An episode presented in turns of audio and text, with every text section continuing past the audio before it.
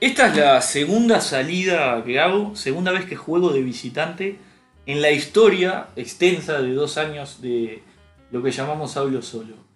Curiosamente, en realidad tiene lógica, eh, curiosamente, eh, las dos veces que salí de visitante fue en charlas, porque obviamente fui a buscar a los invitados eh, que quería, con quien quería concretar estas charlitas. Tenemos hoy entre nosotros un invitado muy especial de etiqueta, frase que no sé si existe, pero me gusta, la quiero implementar. Vamos a hacer una presentación. Este, eh, es eh, psicólogo, egresado de, la universidad, de, la- de nuestra Universidad de la República, posgraduado en Gestalt, en el Centro Gestáltico de Montevideo. Este, muchos lo conocerán por la faceta más mediática. Me gusta esta presentación de magazine, ¿viste? Lo conocerán de. Este, muchos lo conocerán por la faceta mediática. Ha participado en distintos canales de televisión como columnista. Ha participado en radios varias como columnista. A modo de ejemplo, El Espectador, ¿estoy en lo cierto? Sí, señor. Eh, con Camino, 98.7 radio. Actualmente con Camilo. Es el contrato vigente Sí. Impresionante. Y tiene libros varios, como por ejemplo, tengo acá algunos. Crónicas del amor mentiroso. El libro de quejas de los padres separados. Uh, qué lindo es. El manual del amor y la culpa. Oh, guía de madres. Y pareja ideal se busca. Y adolescencia es el último. Adole- ah, porque es con varias E. Con varias E. Hoy hace poco vi los libros. Efectivamente. Ese es el último. Ese lo escribió Maradona con las E. Ahora que está en boga. ¿Qué me decís? Es bueno, es bueno, es ¿Qué bueno. me decís del Diego? Es bueno ese chiste. No, yo le estaba preguntando a usted porque no, no tenía los detalles. Bueno, Entonces el, el Diego- argentinólogo oficial. Bueno, el próximo capítulo voy a hablar un poquito de, de la presencia faltó, Diego. faltó en la presentación Dígame. el pasado de humorista y caricaturista. Esa parte no la. No la- Uh, ¿qué me Yo decís? tengo más de 20 años de, de- Te faltó pequeño detalle. básicamente toda mi vida. No, la dejé fuera a propósito. ¿eh? Ah, de claro. verdad te lo digo. Ah, bien, es bien. más, donde vi tu currículum, está en grande, pero dije, no, le quiero dejar afuera. Mirá cómo, mirá cómo era un meteo. Le quiero dejar Ah, afuera para hablar un poquito de eso. Bien, bueno. Eh, yo soy de una generación, yo soy del año 93. Soy de una generación en la que el humor gráfico como tal, a lo sumo te leí un condorito, ¿viste? te leí una cosa de esas, pero la realidad es que no somos grandes consumidores. Sé quién es Liniers por el video que es del niño que dice Liniers, si no, no tengo ni puta idea de que vos fuiste humorista gráfico. Eh, detallame más o menos en dónde y en qué año, porque me parece muy copado. Mirá, eh, el primer dibujo humorístico apareció en un suplemento de humor del diario La Mañana. Ah, mierda. La Mañana es un diario que ya hace mucho tiempo no sale. A ver, empezó a salir ahora de vuelta. Volvió. Volvió a La Mañana. Eh, no lo he visto ni siquiera, pero sé que, que- que hay por ahí uno, no sé. En formato papel. Eh, la época era la pre-salida de la dictadura. Y en esa época empezaron a haber diarios y semanarios de todo tipo de color. En un kiosco había 30 semanarios de papel. Ahí fue una especie de eclosión del periodismo gráfico. Había un boom de la cultura cívica, ¿no te parece que lo acompañaba? No sé, Me si, gustan decir, estas preguntas no sé si decir cultura cívica, te soy sincero. Se- lo que, me sale lo que decir había eso. era una, una especie de medio apertura Bien. Que, como todo estaba prohibido, empezó a pasar que vos publicabas un chiste, eh, una caricatura de un político, de Todo cual- mal. casi cualquier cosa. No, y era, era recibida con mucha avidez. Bien.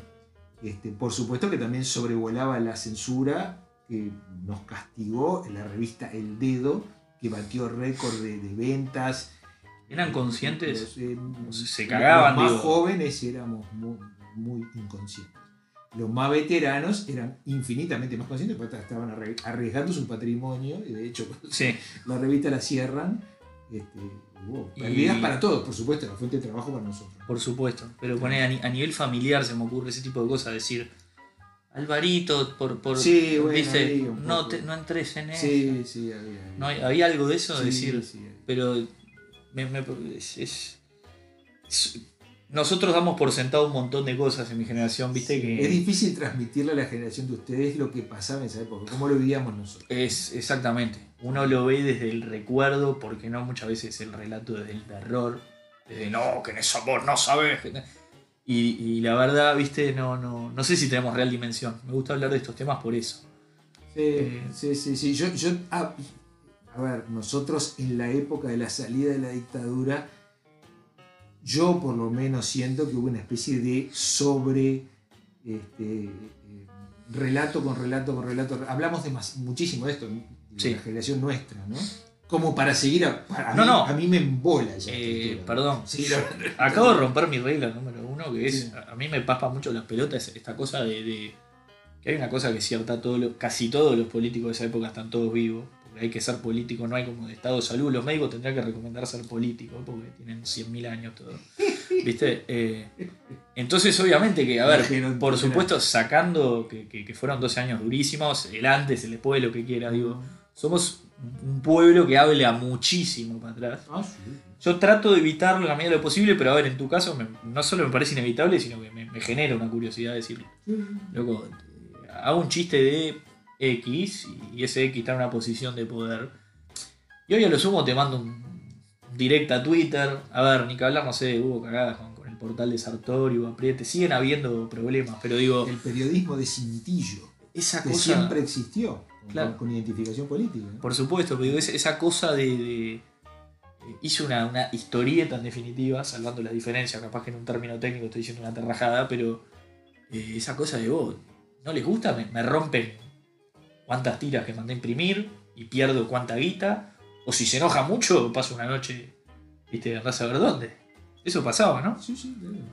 Me estoy acordando una noche este, cuando instauraron la censura previa en, en los semanarios. Había que imprimir el semanario o imprimir la revista o lo que fuera, entera la edición, y ahí te la sometían a revisión y decidían si. eh, esto fue en el 83. Me acuerdo con el turco Abdala. Mirá en- el en la turco. puerta de Correo de los Viernes, este, a- aterrorizados porque iban a hacer esto con todas las publicaciones. ¿Cuánta Este, guita se perdía? y- Platales. Claro, entonces e- en vez de hacer un semanario, poner de no sé, 20 páginas, lo hacías de dos pliegos, cuatro páginas, Claro. porque si te lo bochaban perdías menos plata. Claro, Eso bien. fue una cosa que pasó. Era- Después, esa es una de tantas, ¿no? No, me imagino que esas en tenés. esa época todo era una gran, de gran estabilidad y al mismo tiempo una gran dinámica, porque siempre iban pasando cosas nuevas, bueno, el retorno de los inmigrados, la apertura política, las marchas y contramarchas. Era una época muy, a ver, para los jóvenes de aquella época era una época muy, muy, muy divertida, intensa, fermental. La política estaba recontravalorizada. Te iba a decir. Cuando ves la actitud de los jóvenes frente a la política hoy, Está es volviendo un poquito. Creo, a mí no me gusta en, en el formato en el que vuelve y te voy a opinar porque me pasa que si bien siento que volvió un activismo dentro de todo que está bueno, poder eh, opinar, expresarse, eh, a veces se malentiende con de qué lado está, jugá para acá, jugátela, viste esa pelotudez esta hora de jugátela, Sí, decí, decí tal cosa, A o B, esa cosa de- de, creo que se malentendió poder opinar, viste, poder, viste, generar eh, razonamientos, argumentos y lógicos y, y marchar y militar lo que se te cante las pelotas con realmente tipo eh, meter un argumento lógico que, que a veces estoy de acuerdo con, con un bando, con otro bando, a veces con los dos, a veces los dos tienen razón. Y a veces también hay que tratar de tomar una postura definida por algo, también, pero digo, se, se confunde muchas veces con sos A o sos B, esa cosa casi que guerra fría, que decís, loco, Sí. casi 2020. Yo que sé, me da la impresión de que hay un debate. Van a votar guachos que nacieron en el siglo XXI. ¿entendés? Sí, sí, sí. claro, sí. Es un viaje. Pero, pero me da la impresión de que eh, los discursos están muy formateados por medios técnicos que antes no había. Por supuesto. Las redes, Sí. esa cosa completamente salvaje y, casi sin argumento, cada uno dice lo que quiere, no argumenta nada, tira fruta. Las redes, además, mira. Eso no existía. No, por supuesto. Y no, puntualmente ponele Twitter, pasa algo ahora que fomenta más la, la, la- el- el- la- la red cloacal de caca que estalla. Claro. Porque, ¿qué pasa? Vos, Álvaro Alcuri pone, qué lindo día para tomar un té en Twitter. Y Wilfredo te sigue, y Wilfredo le pone me gusta, y alguien que me sigue a mí pero no te, te sigue a ti, lee ese comentario.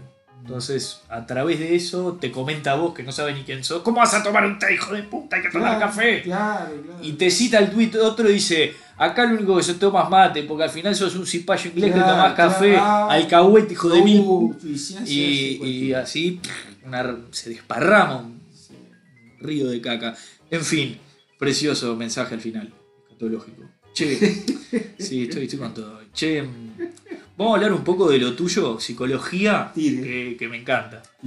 ¿Por qué fuiste, decidiste ser psicólogo?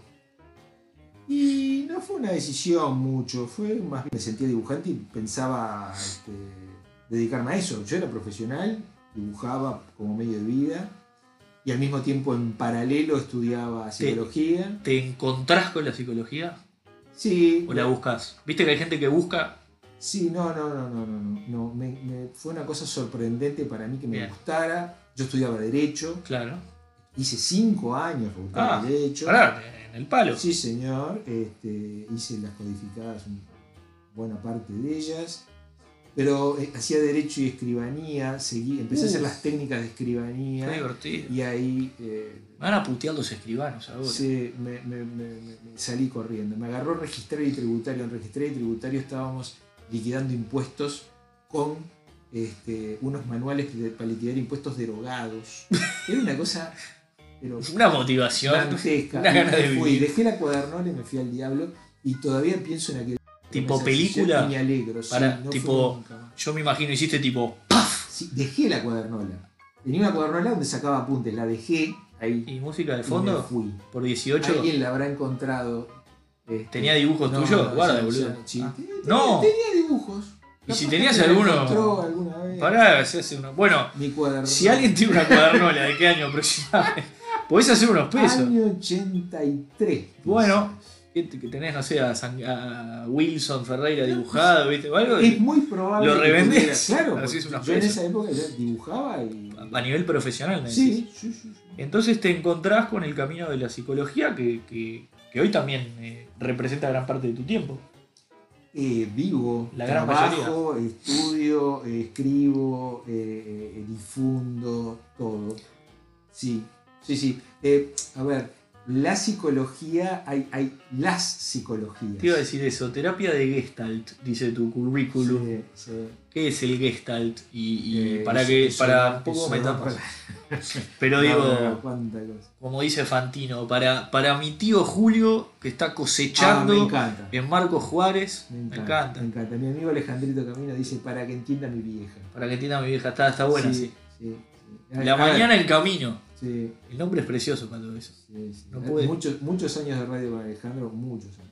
La tarde en camino, es precioso, puedo hacer todo. Eh, La, la Gestalt. Gestalt es una palabra en alemán que quiere decir conformación o formación y que alude a una suma que va más allá de las partes.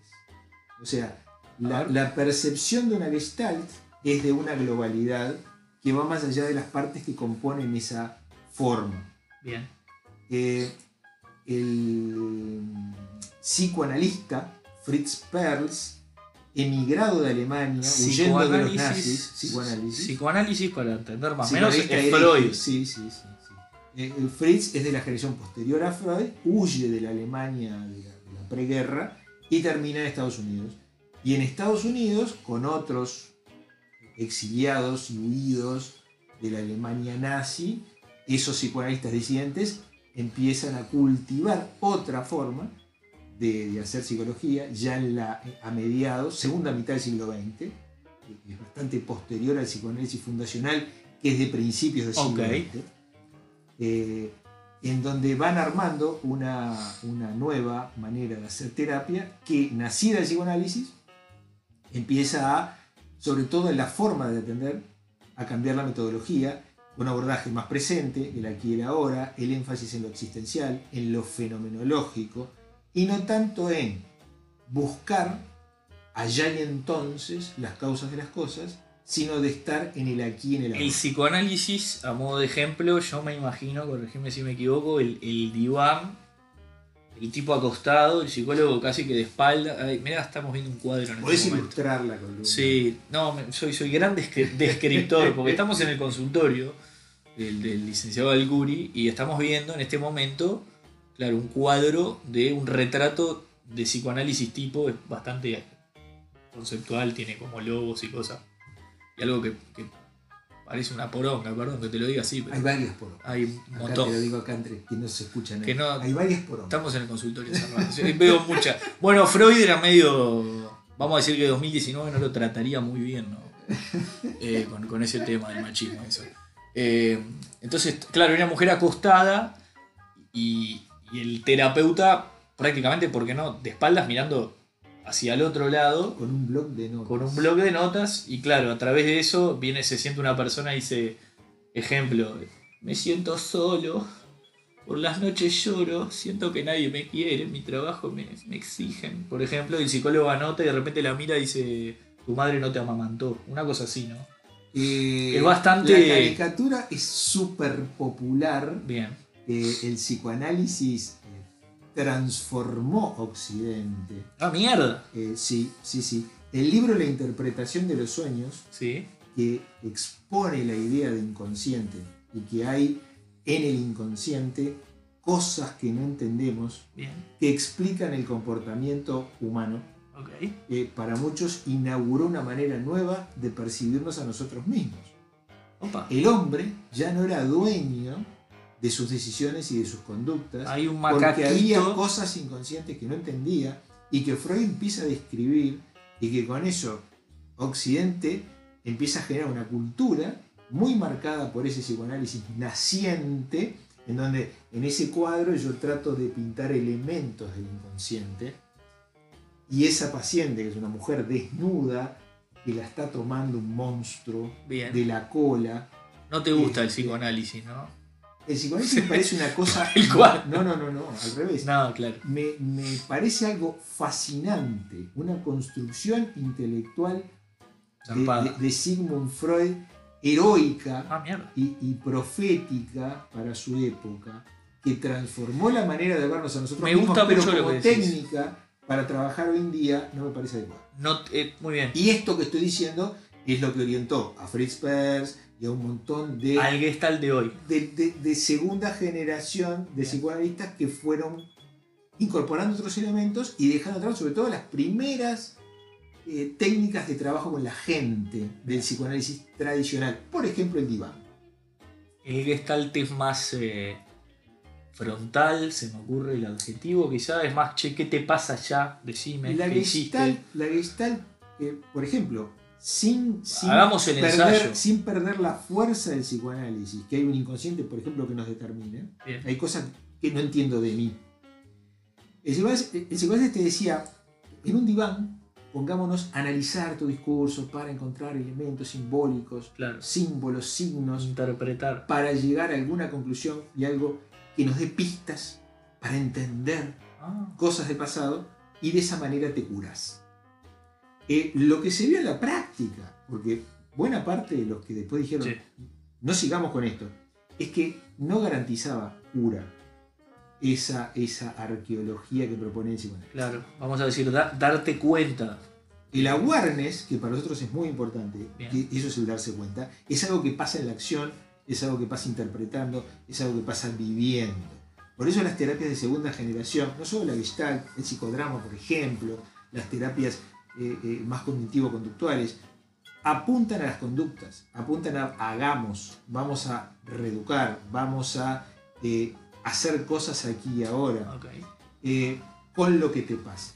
Y en ese hacer cosas aparecen los cambios que para el psicoanálisis pare- este, aparecían de otra manera, en base a interpretaciones del inconsciente, etc. No es que se deja de lado la doctrina del inconsciente, sino que se trabaja con lo inconsciente de otra manera. ok. Mira. Algo pa- para el conductismo no hay inconsciente, solo hay conductas. Estamos hablando de Otra escuela. ya otra vereda en donde te pones El conductismo es, por ejemplo, lo que se utilizaba en la Unión Soviética, por Dice ejemplo. Pavlov sobre todo. Tiene eso de ejemplo, vamos a organizar la sociedad, quiero 500 médicos, le, le pongo un estetoscopio en la mano a los 5 años y arranco, palo, palo, palo, algo. ¿Para dónde va? El En buen romance, el ¿no? Estoy diciendo conductismo una es, es el- el- el- el- la ciencia pura y dura aplicada a la análisis e interpretación de la conducta y a la modificación de la conducta. Eso ocurrió en la Unión Soviética con Pavlov, eso ocurrió en Estados Unidos con Watson y Skinner, Ah, eh, y, y- y hoy por hoy es de las corrientes más aceptadas. Sobre todo porque coincide perfectamente bien con la ciencia dura. O sea, todo lo que es verificable y medido estadísticamente y Sí, po- sí. posible de ser reproducido en laboratorios es aceptado. y porque, claro, si tenés bases comprobables, Claro. Y una cosa como el inconsciente o hasta la conciencia o las emociones ya estarían eh, eh, en el plano de abstracciones, de explicaciones, de teorías. Y a la ciencia dura le Te gusta. rompe las pelotas la la- teoría. la- claro, sí, sí, la teoría es para ser demostrada. Claro, la, claro, es una- la hipótesis en definitiva. Para, Eso no quiere decir que la práctica del consultorio no confirme esas teorías. por supuesto. La evidencia empírica la tenemos en el consultorio. Y en general la evidencia empírica le sirve al paciente. Lo, lo que conseguimos a través de la, de la experiencia terapéutica queda entre paciente y terapeuta, además porque eso es confidencial. Como tema, tema, ponele. Vos escribís, pareja ideal se busca. Sí, ¿Quién la, ¿Existe la pareja ideal? Empecemos por ahí. ¿Qué me decís? el libro es Ah, una- tenés muchos libros de, libro de es la vida pareja. ¿no? Sí, sí, Para- sí. Trabajás Sí, mucho con eso. Me especialicé en la terapia Claro, no, para, para un poco meternos, ¿no? Este, sé, que, sé que trabajás con parejas mucho y. ¿Cómo es la terapia de pareja? Porque está tan, por ejemplo, caricaturizada la película gringa que, que, viste, va la pareja y, y el loco anota en un coso y, y toma partido por uno siempre y se arma lío, que es peor, o llega me gustan las tarde. caricaturas argentinas. Sea, a mí Lo de las películas de Suárez. Porque si hay país que está terapizado a, a- a- a exceso ya, es la Argentina. La Argentina. Si, si algo saben los argentinos es de terapias. Y Entonces, bueno, La- la- las sesiones en las películas. Hay, hay un Marcos Munstock haciendo de psicoanalista en una que, que- que toma whisky y el paciente no lo ve. qué, al final está con una mamúa bárbara. No, la típica que están anotando, está haciendo un crucigrama mientras Claro, están discutiendo los dos, como Todos diciendo. los chistes que lo hicieron. Sí, probablemente. Pero, de el la ejemplo. Te hago un, eh, viste, vienen los dos, viene Laura y Santiago. ¿Y qué- cómo, cómo es? Hola Álvaro, hola Álvaro. Santiago ayer no me felicitó por mi ascenso. Me van a matar por esto. No me felicitó por mi ascenso y siento que me está ignorando. Y Santiago dice, ¿cómo te voy a felicitar si, si no ves que llego tarde, estoy todo el día laburando yo y no me dijiste nada a mí? Ejemplo, arranca así. ¿Cómo, cómo se rema eso? A nosotros nos gusta mucho la interacción de la pareja, la interacción de las personas. Entre ellos. Toda la formación de Gestalt es con role-playing, Opa, con, con otros. bien. La, la herramienta Gestalt es muy buena para los conflictos, para los grupos, para los, los dúos, para la terapia padres e hijos, porque el diálogo es algo que es muy rico para intervenir aquí y ahora sobre lo que está pasando. Porque en vivo y en directo está pasando algo sobre lo que vos podés intervenir y vos podés entrenar algo distinto. Claro. No es el inconsciente que había que analizarlo y había cosas infantiles e inaccesibles. Como Re- objeto claro. de trabajo terapéutico. Repararse en eso que dijiste ahora. Para, ¿cómo Claro. que no te da atención? A ver, pum, Claro. y, y A veces ahí. solamente eh, trabajando sobre la manera en que se habla, sobre la manera en que se mira, o cómo pone el cuerpo una pareja, estoy hablando, trabajando solamente sobre lo formal, ni siquiera a veces tenés que entrar en el contenido.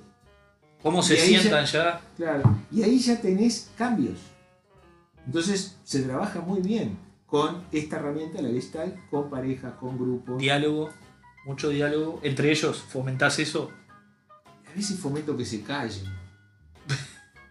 Hay gente que habla muchísimo. Entran puteándose. Hay gente que habla muchísimo y no dice nada. Una vez me llega una pareja de mamá e hijo. Ok.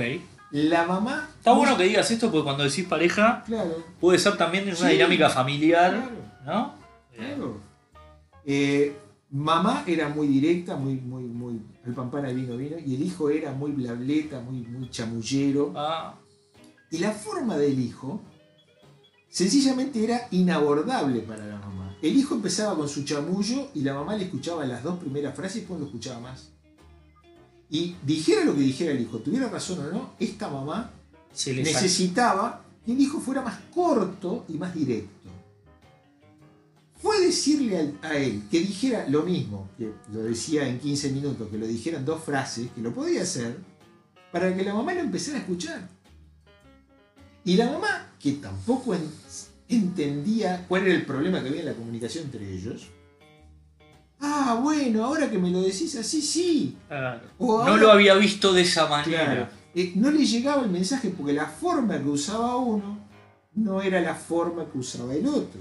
Y muchas veces se trata de estas cuestiones formales lo que destranca una, una cosa. Bien. Claro, sí, a veces la remera no entra, pero hay que probársela de otra. Sí, Che, y mucha gente viene acá a que le soluciones los problemas, porque yo creo que ese es un error de plano, este, en términos de, de ir al psicólogo. Eh, Yo que hace un tiempo que, que- que- que voy y que tengo, tuve un prejuicio muy fuerte. Yo era de los, viste, odio ser autorreferencial, pero termino siempre. ¿Viste? Viste, siempre- No, porque yo... tenés que trabajar en tu terapia eso. Sí, voy a tener que... Por Che, favor. eh, escucha, pero viste, eh, no, ¿para qué preciso un psicólogo si yo, yo me analizo? Yo soy, me sé objetivizar, sé ver mis problemas, la- las pelotas. Está más enfrascado que. Pero a lo que voy es. Yo que pasé de ese, de, de ese tipo de escuela a un día por H o por B, la vida me llevó a, che, necesito ayuda. Alguien terco y obstinado como yo decir necesito ayuda es básicamente eh, tengo que estar desnudo en el parque Posadas, sin- eh, perdido, parando un taxi. Eso soy yo diciendo necesito ayuda. Entonces, viste, Eh, ¿cómo te lleva eso de, seguramente recibas mucha gente, de, mi novia no me habla, ¿qué, qué hago? Tipo, bueno, no sé quién es, qué hace. Ah, pero hice, lo, hice lo que dijiste, no te llega esa. Hice lo que dijiste y no funcionó. Como, pero señor, no soy un. Bueno, no en vano la columna radial que tenemos con mi amigo Alejandro se llama Los psicólogos no sirven para nada. Ah, vos sabés que quería llegar a eso. Este, y la hemos bautizado así porque hace ya muchos años hacíamos el programa en Nuevo Tiempo, eh, hace más de 20 años.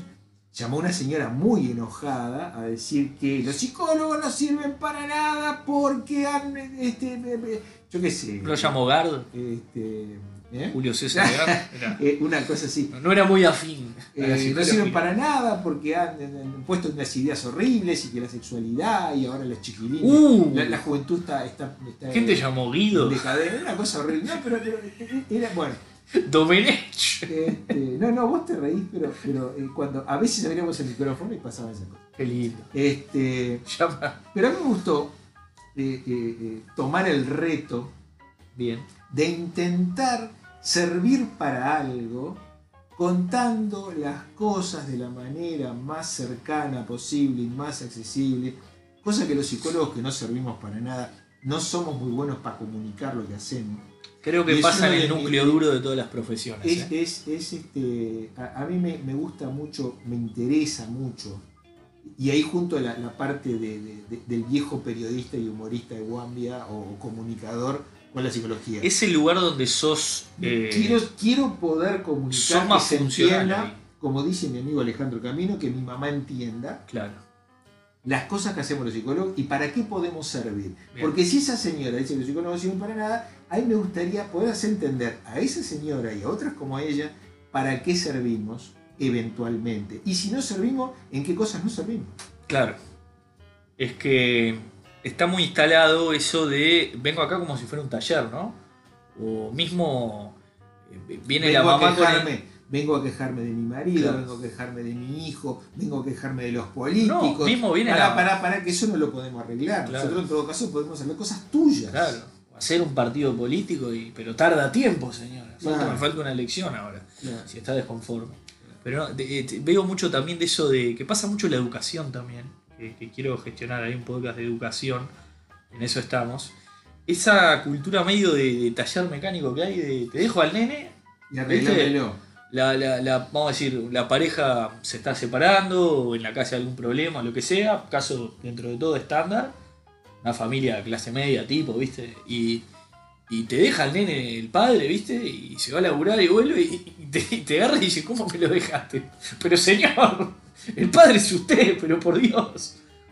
¿Qué te enseñan en el colegio? ¿Viste? Esa cosa de... En eso hemos retrocedido. la educación también en eso tiene hemos eso. retrocedido para mí. Las maestras me lo cuentan.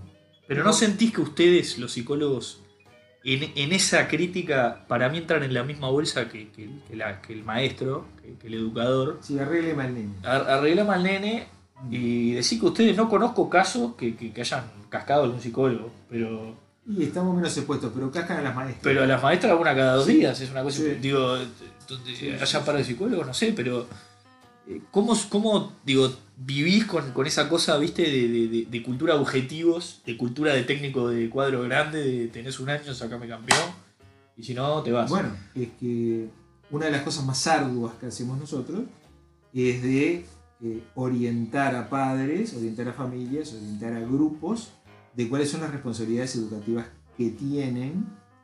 Ha habido una disolución de la vida en familia, ha habido muchos cambios a nivel social que muchas veces no entendemos los resultados que estos tienen sobre la educación de los chiquilines. Claro.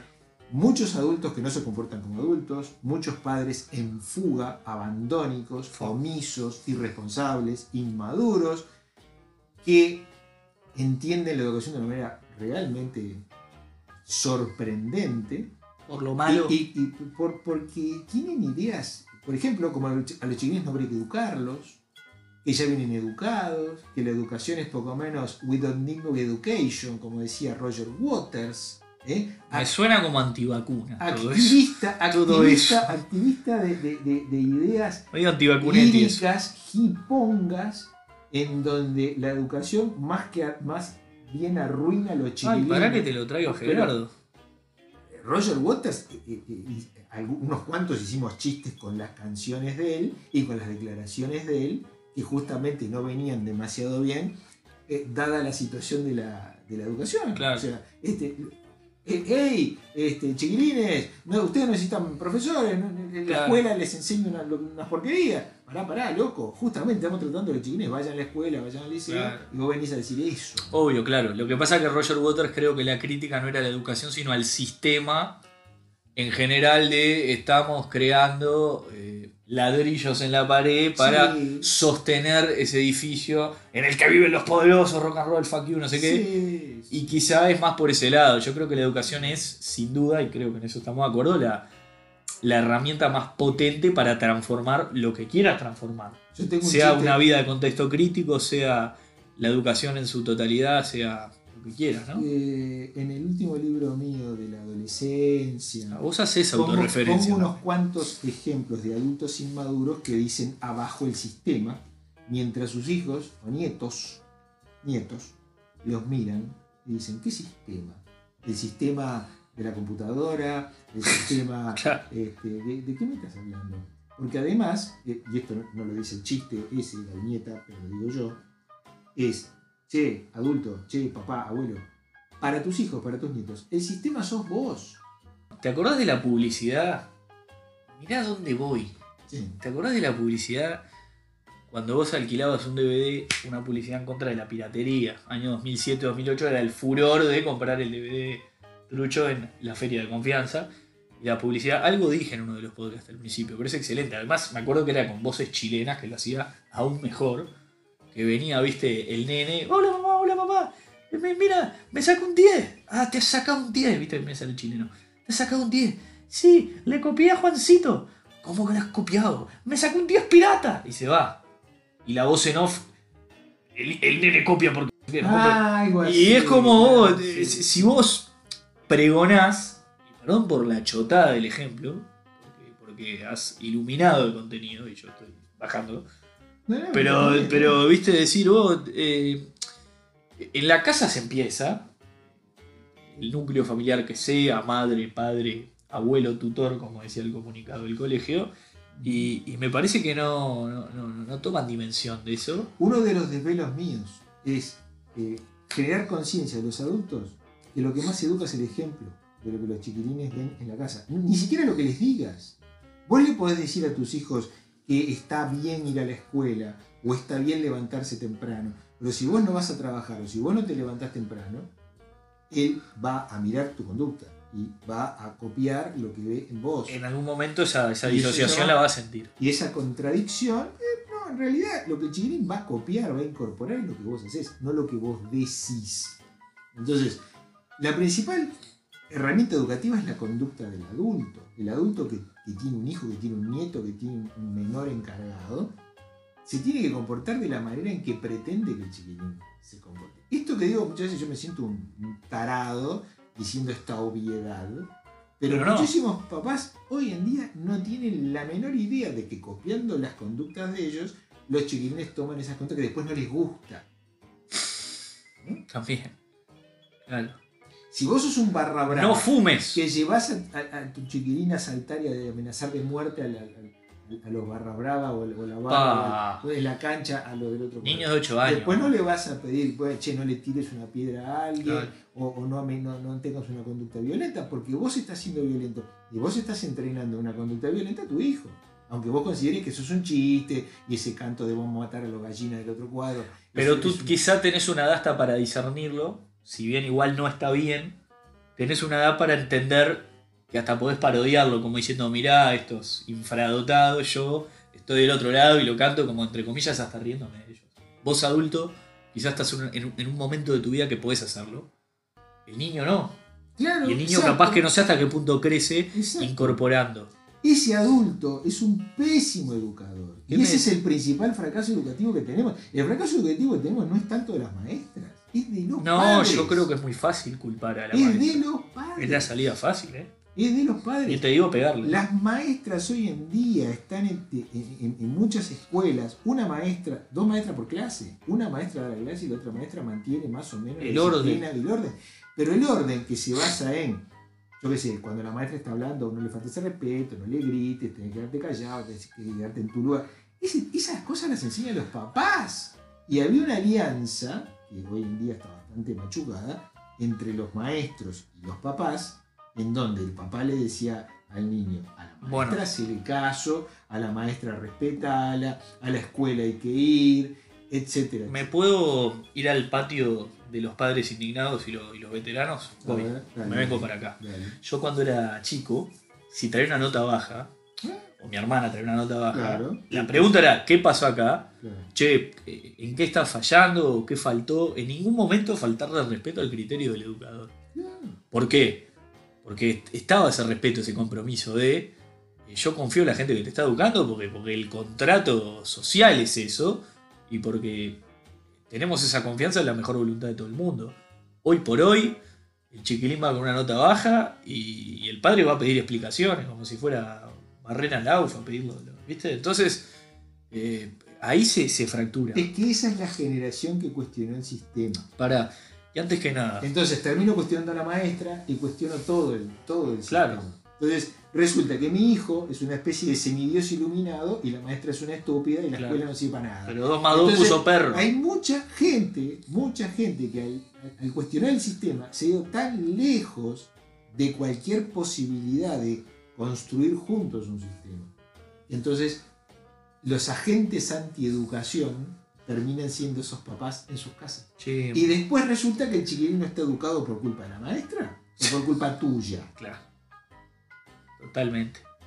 Che, Dime. hablaste mucho de los adultos nuevos, de la nueva camada de adultos que hay. Los adultecentes. me- ah, muy bien. eso, porque me, me lo estaba comentando fuera del aire y no, y no quería perderlo. Primero porque el término me gusta mucho. Eh. Y segundo, contame qué es un adultecente. Mira, en el síndrome de Peter Pan, un libro de un norteamericano que es de los 90, se describía a un adulto que no terminaba nunca de madurar y que como en el cuento de Peter Pan, Peter Pan era un niño o un muchacho de 12, 13 años, pero que en realidad tenía como 200 años era como un duende, este, y alude al cuento este clásico que Walt Disney lo dibujó de verde pelea contra el Capitán Garfield. En el síndrome de Peter Pan, e- este, este periodista eh, estadounidense describe este fenómeno. A partir de, este, este es uno de los primeros libros que hay muchos libros escritos del tema, hay muchos, muchos, muchas estudios que identifican un problema, del estiramiento de la adolescencia. José Pedro Barrán, el gran historiador uruguayo, habla de que la adolescencia es un invento de la modernidad, porque hasta fines del siglo XIX a los muchachos se les decía rápidamente que madurar, las mujeres casarse y tener hijos, los hombres a trabajar o al ejército. Pero en el 900 empieza a cambiar. Y a los jóvenes, primero, a las mujeres después, se les empieza a decir, no te apures a madurar, no te apures a ingresar. Y después vino Cris Morena y rompió todo. Postergá la maternidad, postergá la formación de la familia, hay que estudiar para ingresar al mercado de trabajo. Cada vez más difícil. Pero este, este fenómeno solamente ocurrió acá, ocurrió en todo el mundo occidental. Y ahí se inventa la adolescencia. El adolescente no existía, lo que existía era la pubertad, Bien. que es la explosión biológica por la cual los niños dejan de ser niños y empiezan a ser púberes, o sea, que pueden procrear. Ok. Eso es la pubertad, que ocurre en 2-3 años. Ahora, la adolescencia, que no es algo biológico, es una creación cultural, junto con Barram, inventada por la modernidad, genera un no niño y no adulto, un adolescente, que está ahí que ni es ni una cosa ni la otra. Híbrido. Y cada vez más la adolescencia se estiró a lo largo del siglo XX, creando una identidad. Llegando a los 60, y ya con una o dos camadas de adolescentes, los adolescentes de los 60 además generan una cultura adolescente, del rock and roll, del hipismo, de la vida aventurera y libre, de no formo familia, no me caso, y tengo una vida que nunca termina de ingresar al mundo adulto. Las revoluciones adultecentes generan el síndrome de Peter Pan, que Kylie, este, este estadounidense, describe en su libro El síndrome de Peter Pan. Y que hoy en día lo vemos hasta a nivel estadístico. Conforme termina el siglo XX, es el siglo XXI, esta idea de vivir de una manera no adulta la vemos en las comedias como Friends, en Sex and the City, en las películas norteamericanas. Sí. Cada vez más adultos estiran su etapa adolescente. No solo no eso, ingresan al mundo sino adulto. que es- Y los hijos, porque esto, esto venía con respecto a los Sí. hijos. Los hijos que cada vez vienen menos también, porque cada vez estos adolescentes, la responsabilidad de tener hijos, no la quieren. eh, vamos generando también que los padres de los muchachos de hoy se comporten como chiquilines. Y esos chiquilines tampoco educa- educan precisamente conductas muy adultas.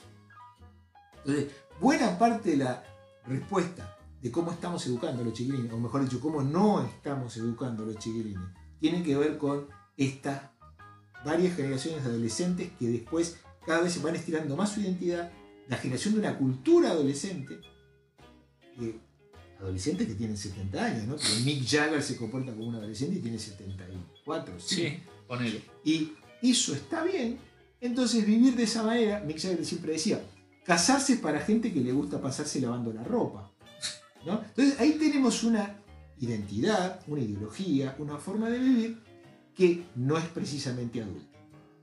Si tenés un hijo y vos no querés ser adulto, y además cuestionás el sistema, y además sos un rockero, y además sos Roger Waters, o Mick Jagger, o te identificás con eso, ¿qué le decís a tu hijo?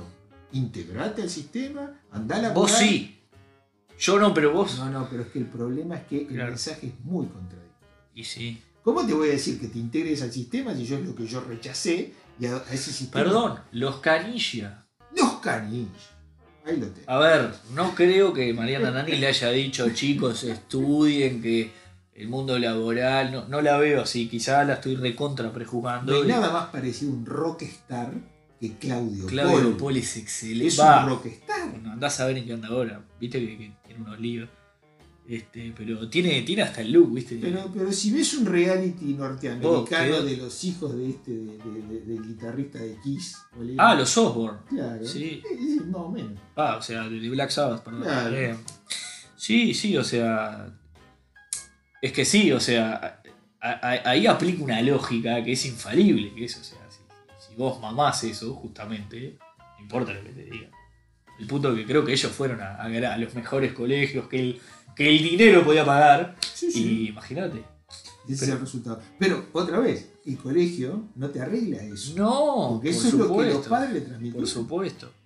Y ojo, Claro, al punto que quiste. Yo no sé hasta qué punto Charlotte Canilla no es brillante y está en un personaje porque le gusta estar en ese, en ese micromundo en el que creció, en definitiva, ¿no? Ejemplo.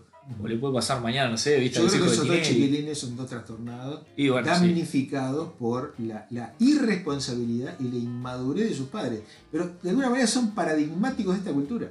Porque si esta cultura pone eso en la televisión y hay una cosa modélica allí, creo que eso está diciendo algo de nuestra cultura. Y sí. Pero ponele, al punto de las comedias románticas que ibas, y hasta, fíjate el choque generacional. Muchas veces el punto de quiebre en este tipo de películas es, viste, el, el monólogo que rompe la película es, tengo 30 años, no sé qué quiero hacer de mi vida, quiero viajar por el mundo a sacar fotos a los elefantes. Y se va con música y se acabó la película. Y a mí me parece genial, yo que soy de esa generación, estoy feliz por la chica. Andá y sacale fotos a los elefantes y lo que te hace feliz.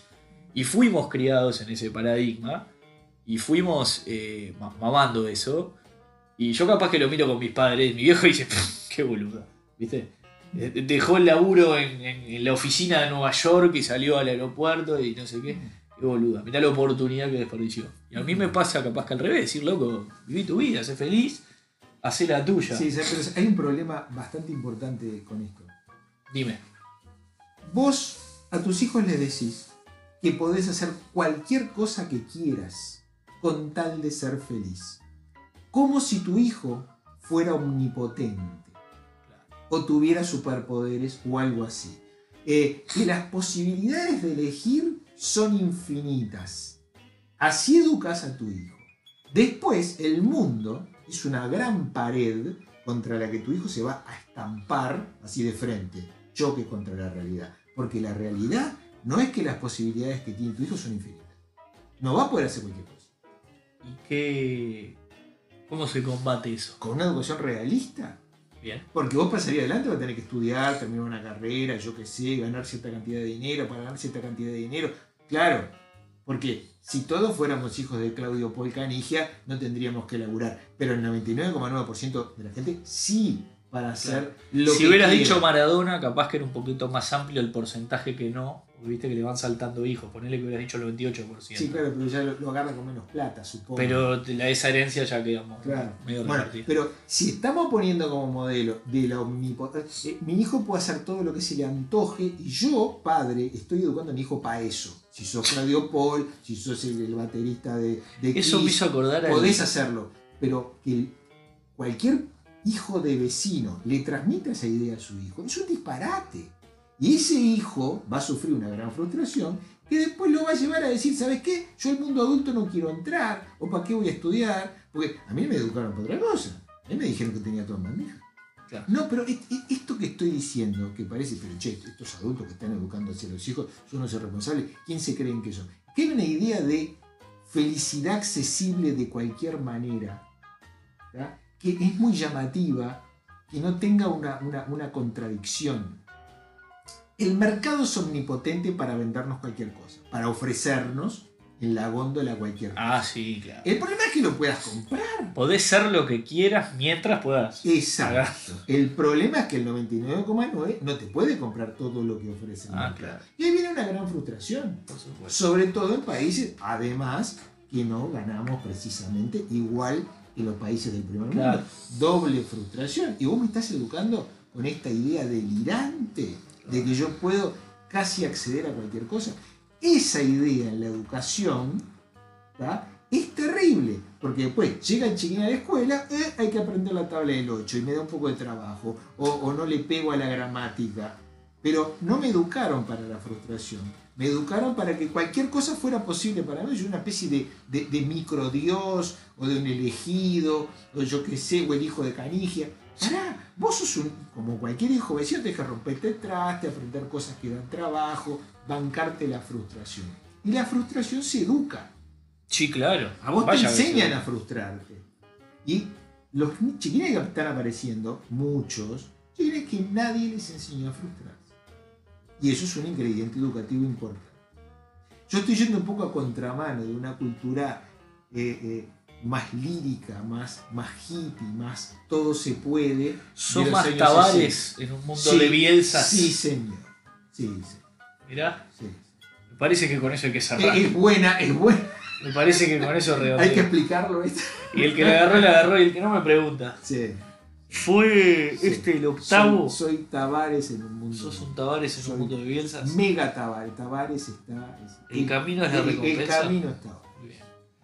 Tenemos que jugar los jugadores que tenemos. Eh, se hace lo que se puede. Y sí, hay que ganar con un gol de cabeza, Sí, se sí. gana Y tenés que bancarte mucha frustración porque los otros son grandes y fuertes y vos tenés que jugar con los jugadores que tenés. Por supuesto, se te lesiona también. La realidad es lo que ve Tavares. Una realidad llena de problemas para la cual tengo que ir pertrechado. Precavido. No, la realidad no es un camino de rosa. ¿no? No. Si a mí me dicen mis educadores, los adultos referentes, que no son muy adultos que digamos, ay, te espero un mundo de rosa, donde todo el mundo está dispuesto a gratificarte, no vas a tener ningún problema, no vas a tener que sufrir, me están vendiendo un soberano buzón. ¿tá? Y después me voy a dar muy duro contra la realidad. Me tiraste muchos títulos. Tire. Bueno, usted póngale. No, yo le pongo, no, no, no la titulo tipo nota, ¿viste? Le pongo, pero de tener títulos me tiraste, pero. Soy Tavares en un mundo de Bielsas iguales. Es buena Es formidable. Es mía, pero está. Álvaro, muchas gracias por, Por estar. favor, por- gracias a vos por, por, por esta nota, muy divertida. No, por favor, te agradezco de verdad. Este es el octavo hablo solo acompañado que hago. Bueno, Eh, y bueno, esperemos estar a la altura de la. no, por supuesto, claro sí. Así que saludos a todos los que tuvieron el gusto de escucharlo y estamos a la orden. Volvemos el viernes con la programación de siempre. Tanto tiro la, la- la locución ahí. Chau, chau, chau. Chau.